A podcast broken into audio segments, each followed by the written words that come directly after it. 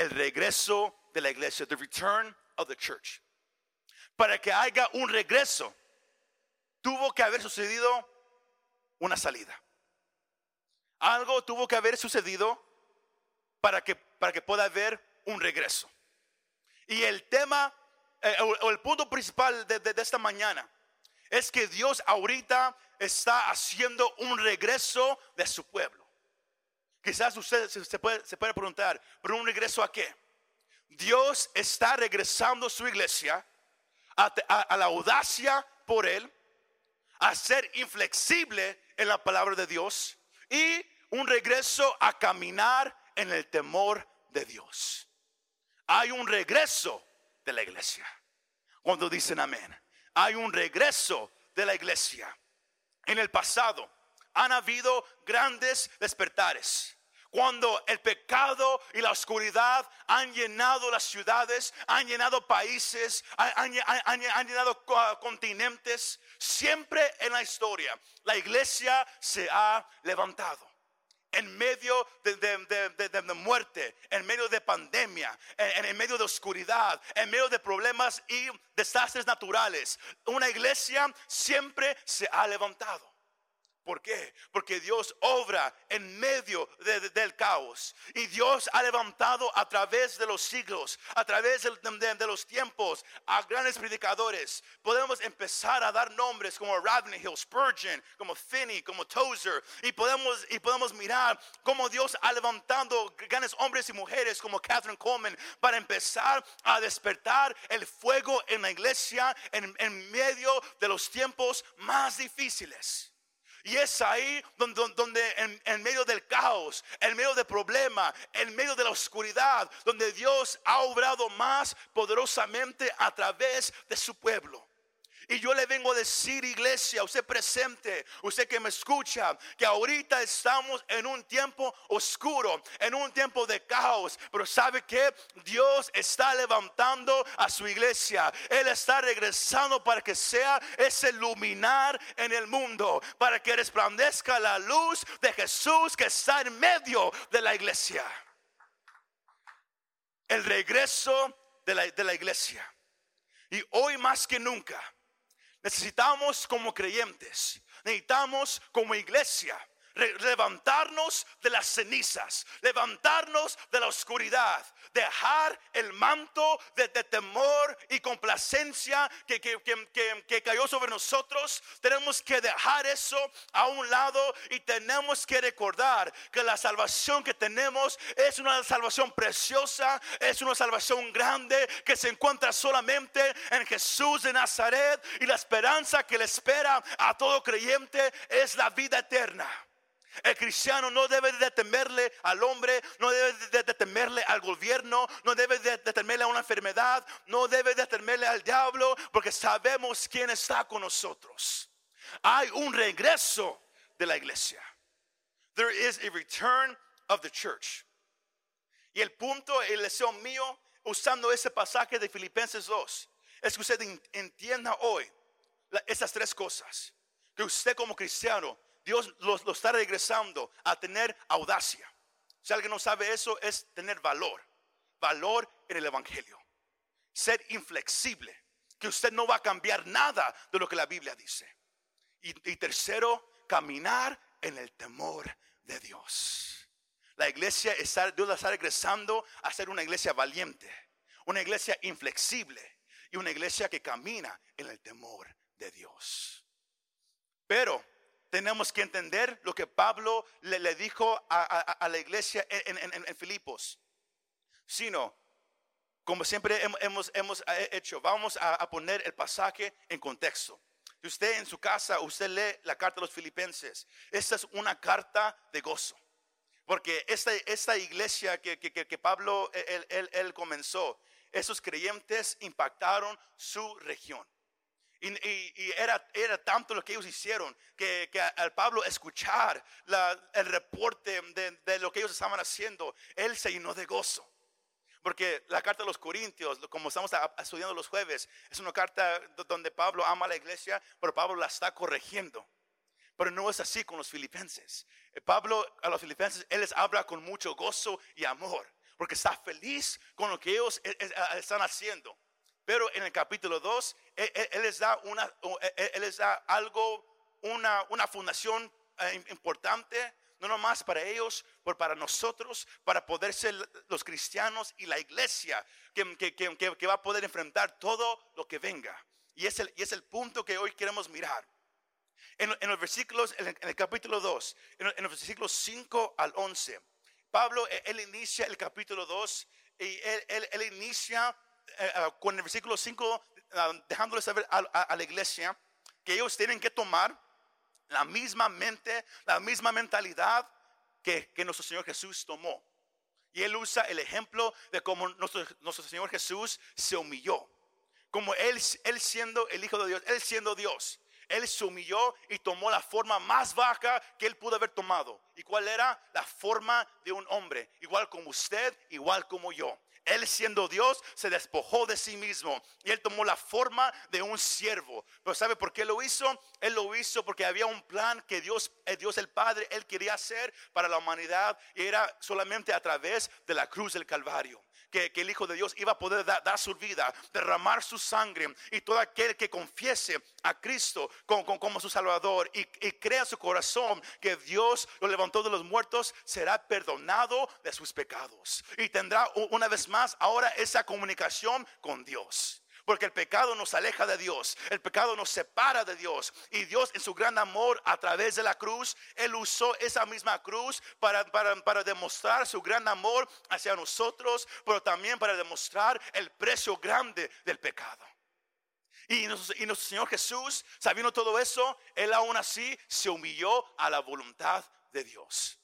Y es el punto principal de, de, de, esta carta a, a los Filipos, que ellos reconozcan la importancia de humillarse delante de Dios para poder ser la iglesia que, que, Dios quiere que, que ellos sean. Y la iglesia tiene que tener esa misma mentalidad. Ahora, los, versículos 12 al 16, el, pasaje principal para este mensaje. Si usted lee todo el Nuevo Testamento, esos versículos son de los más poderosos en toda la Biblia para desarrollar, nuestra salvación, para desarrollar nuestro, ah, para, ah, para, el, desarrollo espiritual de nosotros, para desarrollar nuestra salvación, para crecer espiritualmente, para hacerlo más fácil, para crecer espiritualmente. Y, como, y como ah, predicamos hace un tiempo atrás, un mes atrás, predicamos un mensaje que se llama No se trata de ti. Que la vida que usted vive no se trata de usted. El mundo te dice, es tu vida, es tu cuerpo, haz lo que tú quieras. La Biblia dice, no, si quieres seguir a Jesús, tienes que negarte a ti mismo.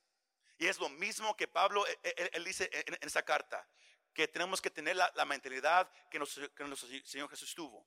Él lo pensó en sí mismo, Él pensó en nosotros. Cuando Él se despojó y murió en la cruz. La iglesia tiene que reconocer, el creyente tiene que reconocer que esta vida no es tuya no es mía. La vida que vamos a vivir ahora, la vamos a vivir para Él. Pablo dijo en Gálatas 2, 19 al 20, Pablo dijo, mas ya no vivo yo, mas Cristo vive en mí. Porque con Él yo fui crucificado. Todos mis deseos, todos mis planes, todo mi futuro, todo lo que yo he deseado, lo he crucificado en la cruz. Usted lee su casa en Filipenses 3. Él dice, todo lo que, lo que yo antes considerara importante en este mundo, lo hice ahora como basura por, Cristo Jesús, por obtener a Cristo Jesús. ¿Cuánto le dan gloria a nuestro Dios? Pero ahora, cuando uno escucha todo eso, uno dice, ah, suena difícil y es difícil. Uno dice, pero ¿cómo lo podemos hacer? Porque parece como que, como como que yo soy un esclavo para alguien. Y en verdad sí lo somos, pero no en la manera de, que usted y yo pensamos. Porque Pablo, él, les quiere dejar saber a, la, iglesia en, en, Filipo que es un gozo caminar con Jesús. No es un trabajo, no es, no, es, no es, una carga, es un gozo caminar y vivir una vida para Jesús. Dígale a su vecino, ¿sabes qué? Es un gozo vivir para Cristo. Es un gozo vivir para Cristo. Y el mejor ejemplo es Pablo. Porque cuando Pablo escribió esta carta a, la iglesia en, Filipos, él estaba encarcelado. Él no estaba sentado en, su, sofá que, se hace para atrás con, con, su cobija bien mexicana y un champurrado al lado. No, él estaba encarcelado. Él había sido golpeado y sufrido. Él sabía, él sabía que en un tiempo yo voy a morir. Él estaba encarcelado, pero aún así, el capítulo 1, él dice, todo lo que yo soy, lo vivo para magnificar a Cristo. Y luego él dice el, versículo bien famoso, porque para mí el vivir es Cristo y el morir es ganancia. Pablo, él demostraba que es un gozo, aunque todo se mira mal, aunque todo se mira como que hay muchos problemas, es un gozo vivir para Jesús. Es un gozo caminar con Él. El deseo de Pablo para la, iglesia en Filipos era que ellos continuaran en su fe, aunque él no estaba ahí. Y por eso él escribe e, e, e, esta sección. Porque ahora él estaba encarcelado. Él sabía, yo no voy a poder ir con ellos por un buen tiempo. Y, cuando yo estaba ahí con ellos, ellos, ellos buscaban a Dios, ellos trabajaban duro. y, y es por eso que él dice en el versículo 12, por tanto, amados míos, como siempre habéis obedecido, no como en mi presencia solamente, sino mucho más ahora en mi ausencia. Él usa una frase importante, pero que muchos han mal entendido. Él dice, ocupaos en vuestra salvación con temor y temblor. Ocupaos es una frase es una frase que, eh, fue usada ah, en el primer siglo por el autor Strabo. Esta palabra, ocupados, o, los que hablan inglés, es work out. Ah, se usa para, describir la excavación de plata de las minas de, ah, plata. Es importante saber una cosa, excavar. La palabra ocupados significa escarbar tomar una pala y escarbar, porque estamos buscando algo bien profundo. Sino Pablo dice, ocupaos en vuestra salvación. Sino lo que él está diciendo es que desarrollen, desarrollen su salvación. El venir y decir, Cristo, yo creo lo, que alguien me dijo, lo que me predicaron, que tú eres el Hijo de Dios, yo creo en ti. Muchos, todos hicimos e, esa confesión, esa oración, pero para muchos ahí queda, ahí se quedan. Pablo dice que no es así. La salvación que tenemos es muy preciosa. Y no es algo nomás para obtener en un nivel y ahí se quede. Yo ya hice la oración, ahora me siento y espero. Espero hasta que me muera o hasta, que, que la trompeta suene. Pablo dice, no, ocupaos en vuestra salvación con temor y temblor. Él está diciendo, desarrollen tu salvación. Work out your faith, develop your faith. No te quedes ahí en un nivel. Tienes que, como estamos aprendiendo los jueves, madurar. Pero tienes que tener ese deseo de madurar con mucho temor y temblor. Porque hoy en día la, gente escucha, lee la Biblia todos los días. Ok, pero nunca lo hace. Dice, ora todos los días. Ok, pero nunca lo hace. Eso es no querer desarrollar nuestra salvación con temor y temblor. Somos llamados a reconocer nuestro Señor Jesús, Dios mismo, tomó la forma de un hombre.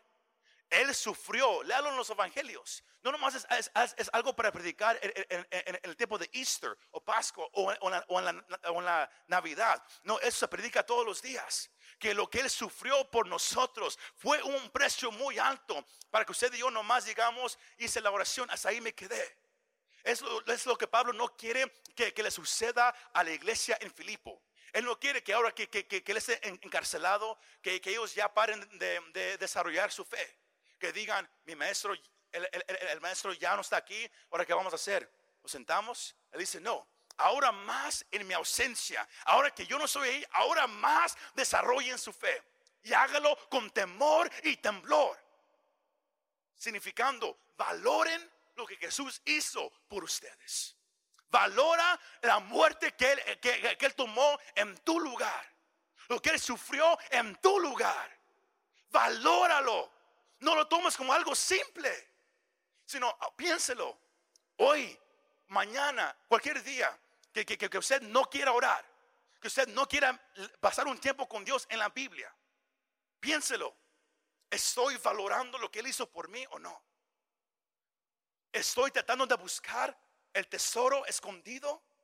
¿Estoy tratando yo de buscar más y más de Dios? Como Pablo dice, estoy buscando yo de desarrollar, excavar el, tesoro de la, salvación. ¿O estoy contento nomás con que, oh, Él murió por mí? Ok, bueno, ahí me quedé. Pablo no quiere de eso.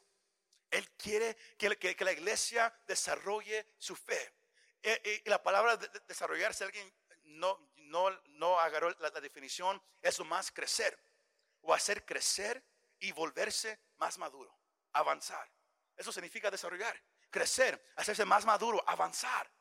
Pablo dice, es tiempo de que ustedes avancen en su salvación con temor y temblor, reconociendo el precio alto que fue por nosotros. Es la, importancia que, que, usted y yo tenemos ah, que, hacer. Tenemos que honrar a Dios con cada decisión que hacemos. Eso es hacerlo con temor y temblor. Reconocer que cada acción que yo tomo, la tomo para Él. Ya no es para mí. El enfoque ya no es mí, cómo me siento o lo que yo quiera. Es Dios, ¿qué quieres de mí? ¿Cómo, cómo puedo yo vivir para ti? ¿Cómo puedo yo agradarte a ti? Pero en hacer eso, es importante distinguir esa, esa, esa, diferencia. Pablo no, no dice, trabaja por tu salvación. Porque muchos así lo piensan. Él no dice eso. He never says work for your salvation. Porque, porque muchos dicen, si yo no voy a la iglesia, voy a perder mi salvación. Si yo no la Biblia, voy a perder mi salvación. No, la salvación viene por fe solamente en Cristo Jesús. Es por la gracia que Dios nos ha dado. Es ahí donde viene la salvación. Sino usted y yo no podemos trabajar por la salvación. Usted no puede perder o guardar la salvación de acuerdo a sus acciones. Es solamente por lo que Jesús hizo en la cruz del Calvario. Todos agarraron esa parte. Es algo importante que usted sepa, porque entonces, entonces pensamos que, podemos perder la salvación por la acción que yo tomo, cuando no es así. Por eso que Pablo dice, e, e, es, algo importante saber lo, que la palabra significa. Ocupado significa desarrollar, crecer, avanza, madura. Busca más de Dios para que crezcas en Él, para que lo sepas quién es Él. Por eso hoy cantamos, dame más de ti, dame más de ti. Yo quiero, yo quiero acercarme a ti. Y usted puede decir, pero es que es difícil. Es que hay, veces que, yo, yo no quiero. Es por eso que, él dice en el versículo 13, porque Dios es el que en vosotros produce así el querer hacer, por su buena voluntad. Usted y yo, con, nuestra propia voluntad, nunca vamos a querer seguir a Dios. ¿Por qué? Porque este cuerpo es pecaminoso. El cuerpo nunca va a querer seguir a Dios. Pero qué tan grande es el amor de Dios que Él pone el deseo en ti por eso a veces usted, usted se despierta y dice, ¿sabes qué? Siento leer la Biblia. La cosa es, ¿qué hacemos cuando Dios pone el, querer? ¿Obedecemos a, lo que Él eh, eh, ha puesto en nosotros o lo hacemos más a un lado? Todos, todos me van siguiendo todavía. Pablo dice, Dios pone el querer como el hacer. ¿Por qué? Porque Dios quiere que usted madure. Él quiere que usted crezca. Él quiere que la iglesia regrese a ser la iglesia. Pero no se puede hacer estando en un nivel elementario. Uno tiene que desarrollarse. Uno tiene que madurar. Uno tiene que avanzar. Pero la, cosa hermosa es que Dios quiere madura, avanza, crece. Pero ¿sabes qué? No lo vas a hacer solo. Yo estoy contigo, dice el Señor. ¿Qué, qué cuán gran amor es eso? Que Dios nos está ayudando. La cosa es, si usted está dispuesto a responder. Y es lo que Pablo, él está diciendo a, la iglesia en, Filipo. Es tiempo de que maduren. No nomás cuando yo les estuve ahí para enseñarles, para ahora que yo ya no estoy ahí, maduren. Métanse en, las cartas que yo les he escrito para ellos en ese tiempo. Ahora usted y yo tenemos la Biblia. Tenemos de Génesis, Apocalipsis, para poder leerlo y como aprendimos hace unas semanas, los jueves, que usted puede decir, pero yo, no entiendo la Biblia. Primera de Corintios capítulo 2 dice, ¿quién conoce a Dios mejor que Dios mismo? es el Espíritu Santo el que ilumina la palabra. Cuando usted la abre, dice Dios, yo te quiero conocer y yo sé que, has puesto en mí el deseo de querer conocerte. Ahora ayúdame a entender. ¿Sabe qué sucede? Viene el, el Espíritu Santo y Él ilumina la palabra. Lo que usted antes no entendía, ahora de repente lo entiende.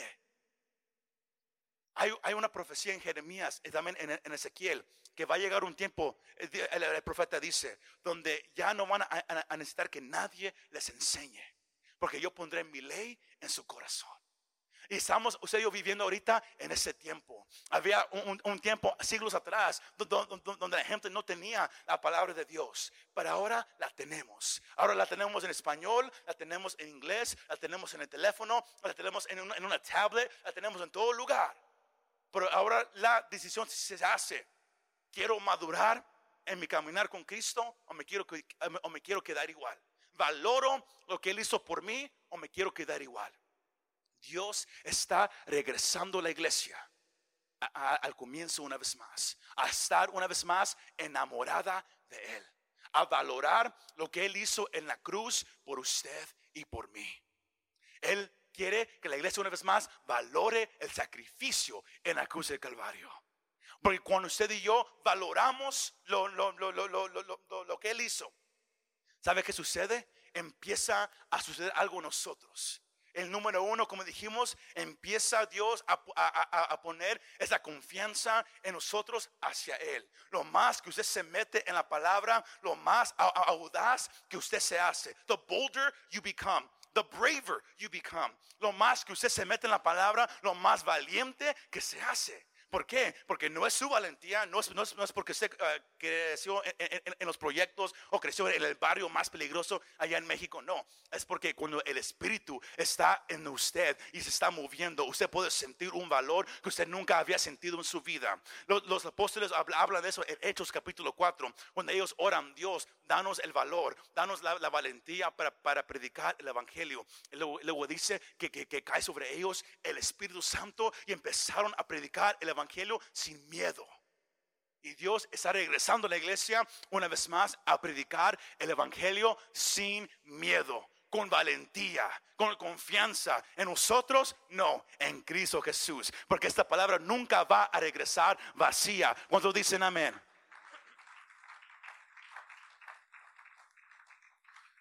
Porque una iglesia temerosa nunca va a hacer lo que Dios quiere. ¿Y qué es lo que Dios quiere? Mateo 28, 18 al 20, que prediquemos el Evangelio y hagamos discípulos. Santiago 5, que oremos por los enfermos. Lucas 10, que echemos fuera demonios. Mateo, Mateo capítulo 9, que amemos al pecador. Santiago 1, 27, que ayudemos al que está necesitado. Pero si vivimos en temor, si vivimos más enfocados en nosotros, nunca lo vamos a hacer. Pero cuando hay un deseo de madurar, hay un deseo de valorar el sacrificio en la cruz, la salvación que tenemos y lo valoramos con temor y temblor, de repente sucede en nosotros ese valor y sabe que vamos a predicar el evangelio, vamos a ser discípulos, vamos a orar por los enfermos, vamos a, poner mano sobre, aquellos que están en necesidad. Los demonios van a correr cuando hay una vez más esa valentía en la iglesia, porque la confianza está solamente puesta en Cristo Jesús. Hace dos días atrás, este viernes, estaba yo ah, con una ah, pareja aquí en la iglesia. Estábamos ah, arreglando la, la, yarda allá enfrente. Cuando de repente se acerca un señor. Él además estaba caminando. él, tenía un, olor como que, que, había, se, había echado unas. Pero estaba caminando, pero él, no, estaba borracho. Todo estaba en, todos sus, sentidos. Se acercó. Él, pidió un, poco de dinero para una soda y luego dijo que si eh, eh, él, podía ayudar en trabajo. Y empezó a ayudar, la pareja le empezó poco a poco a, compartir del Evangelio. Y luego él nomás se abrió. Él, él nomás se abrió. Y él empezó a decir todo lo que estaba pasando. ¿Y sabe qué? Ahí mismo, enfrente de esa cruz allá afuera, ese, ese Señor dio su vida a Cristo. Ahí mismo. Pero no, no, no aplaudo todavía, espere. Él dio su vida a Cristo. Y muchos dicen, oh, qué bueno y luego ah, oramos por él. Y al momento que oramos por él, él empezó a hacerse así. Y, cuando él se empezó a sacudir, él, empezó a temblar mucho. Y luego él empezó a llorar y dijo, sentí ahorita como que alguien vino y, me, y, y- y- y- y- y me ah, él me quitó un costal bien grande. Porque él decía, yo me sentía en mucha soledad, yo sentía, ah, estaba amargo porque mi esposa me dejó y muchas cosas, y- pero sentía ahorita como que alguien quitó esa carga y, y- y se pudo sentir como algo pasó, y porque yo, yo, yo, yo puse manos sobre él, yo pude sentir cómo cayó en ese momento el Espíritu Santo, y él él se echó, y luego él dijo, yo sentí como, como, como que alguien me quitó una carga, y él dijo, yo nunca he sentido lo que estoy sintiendo. Y yo le dije, es evidencia de que el Evangelio no es una religión simple, no es, a- no es- no es otra religión, es a- algo real, porque Dios hace la transformación en la persona. Pero si no hay la valentía para cuando alguien pase alrededor de compartirles el Evangelio, si no hay la valentía de orar ahí mismo, porque es bien fácil decir, ok, vamos a orar por ti, eh, ahí, ven, ven a la iglesia cuando puedas. No, la valentía es Dios, no quiero dejar pasar esta oportunidad. Porque la iglesia es llamada a qué? A ganar almas, a ser discípulos, a predicar el evangelio. Iglesia, Dios está obrando ahorita mismo. No es algo en el futuro, es algo ahorita. Pero la iglesia tiene que regresar a la valentía, a la audacia que se encuentra en Cristo Jesús. Y no nomás eso, pero también el dos que, que dijimos era, tenemos que ser creyentes, una iglesia inflexible en nuestra fe. Que no vamos a cambiar lo que la Biblia dice, nomás porque el mundo cambia. No vamos a cambiar lo que Dios ha dicho que se haga, nomás por- porque el mundo no, no está de acuerdo. Los cristianos tenemos que ser inflexibles. Los que hablan en inglés, uncompromising. I will not compromise my belief. Yo no voy a, a comprometer mis creencias de Cristo. Yo voy a ser inflexible en lo que la palabra dice. ¿Por qué? Porque esa palabra es viva, es eficaz, no cambia, no tiene errores. Esa palabra transforma a un, vil pecador y lo hace una persona lavada por la sangre de Cristo Jesús. Tenemos que ser, una vez más, tenemos que ser valientes en Cristo, tenemos que ser inflexibles en nuestra fe y último, tenemos que caminar en el temor de Dios. Proverbios 1.7 dice que el principio de la sabiduría es que el temor a Jehová, el temor a Dios. Si alguien no, sabe lo, lo- lo- que es el temor a Dios, es bien simple. Es volver a tomar a Dios seriamente. To begin to take God seriously. Eso es el temor de Dios. Cuando uno empieza a mirar a Dios como su palabra dice que Él es. Cuando uno lo, toma seriamente. Cuando uno lo, toma con reverencia um, y el enfoque está solamente en Él. Él, eh, cuando uno lo toma seriamente, when you take him seriously, si Él lo dice, un- uno, uno no dice, lo voy a pensar. Uno dice, no, si Dios lo dijo, lo voy a hacer, porque Él lo dijo.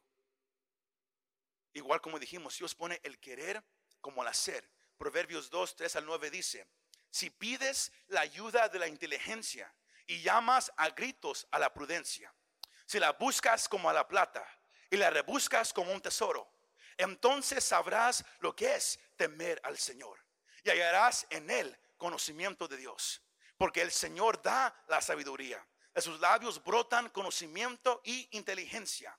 El Señor da sabiduría a los hombres rectos y el escudo de los que viven con rectitud. El Señor vigila las sendas de la justicia y preserva el camino de sus fieles. Así entenderás lo que es el derecho y la justicia, la equidad y todo buen camino.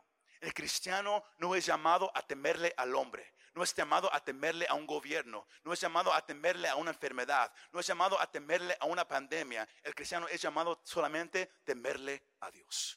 Hay uno al cual yo, yo le temo y es Dios. No es el hombre, no es un gobierno, no, es solamente a Dios. Dios es el único que merece el respeto y reverencia de la iglesia. El respeto y rever- y reverencia que usted y yo le podemos dar. Porque todo esto, el regreso de la iglesia, es con e- e- el enfoque, que es el, versículo ah, ah, 14 y 15 de Filipenses 2. Haced todo sin murmuración y contienda para que seáis irreprensibles y sencillos.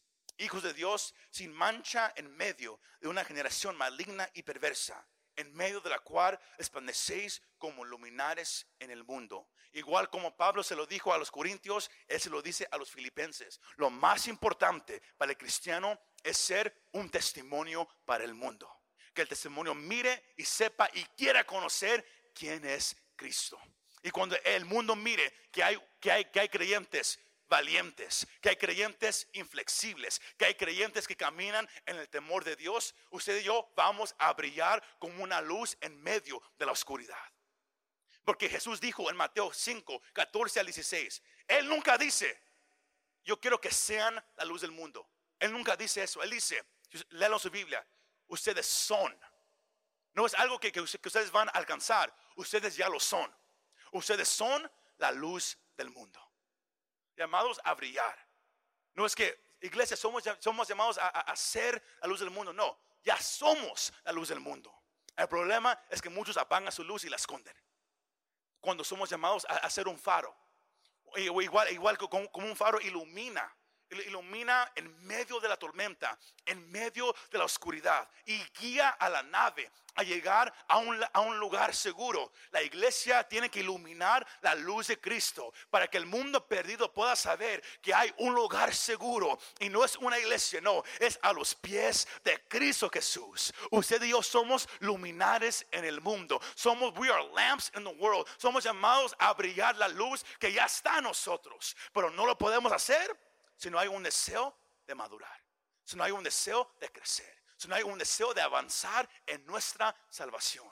El precio fue muy alto, iglesia, por nosotros, para vivir como, como cualquiera. El precio fue muy alto para no compartirle a los demás que Jesús es el camino, la verdad y la vida. El precio es muy alto para cambiar lo que la Biblia dice. El precio fue muy alto para no vivir en el temor de Dios. No, tenemos que regresar, iglesia. Hay un regreso de la iglesia un regreso a la valentía, un regreso a ser inflexible y un regreso a caminar en el temor de Dios. Cuando dicen amén.